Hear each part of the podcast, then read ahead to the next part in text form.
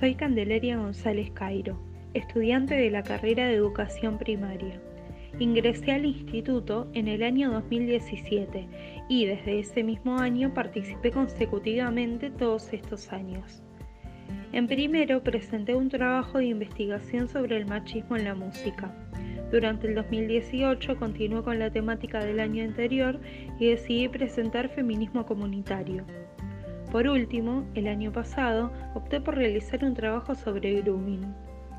Todos mis trabajos fueron realizados con el acompañamiento de docentes específicos y los primeros dos años fueron en conjunto con otras compañeras de mi misma carrera. La experiencia de vivenciar un congreso de estudiantes es hermoso, ya que no solo se limita al momento de la exposición, sino que requiere un trabajo de investigación previo, encuentros de formación con la o el docente que acompaña, los componentes pedagógicos que acompañan la presentación, el posterior debate con los compañeros e incluso algún souvenir para aquellos que formaron parte.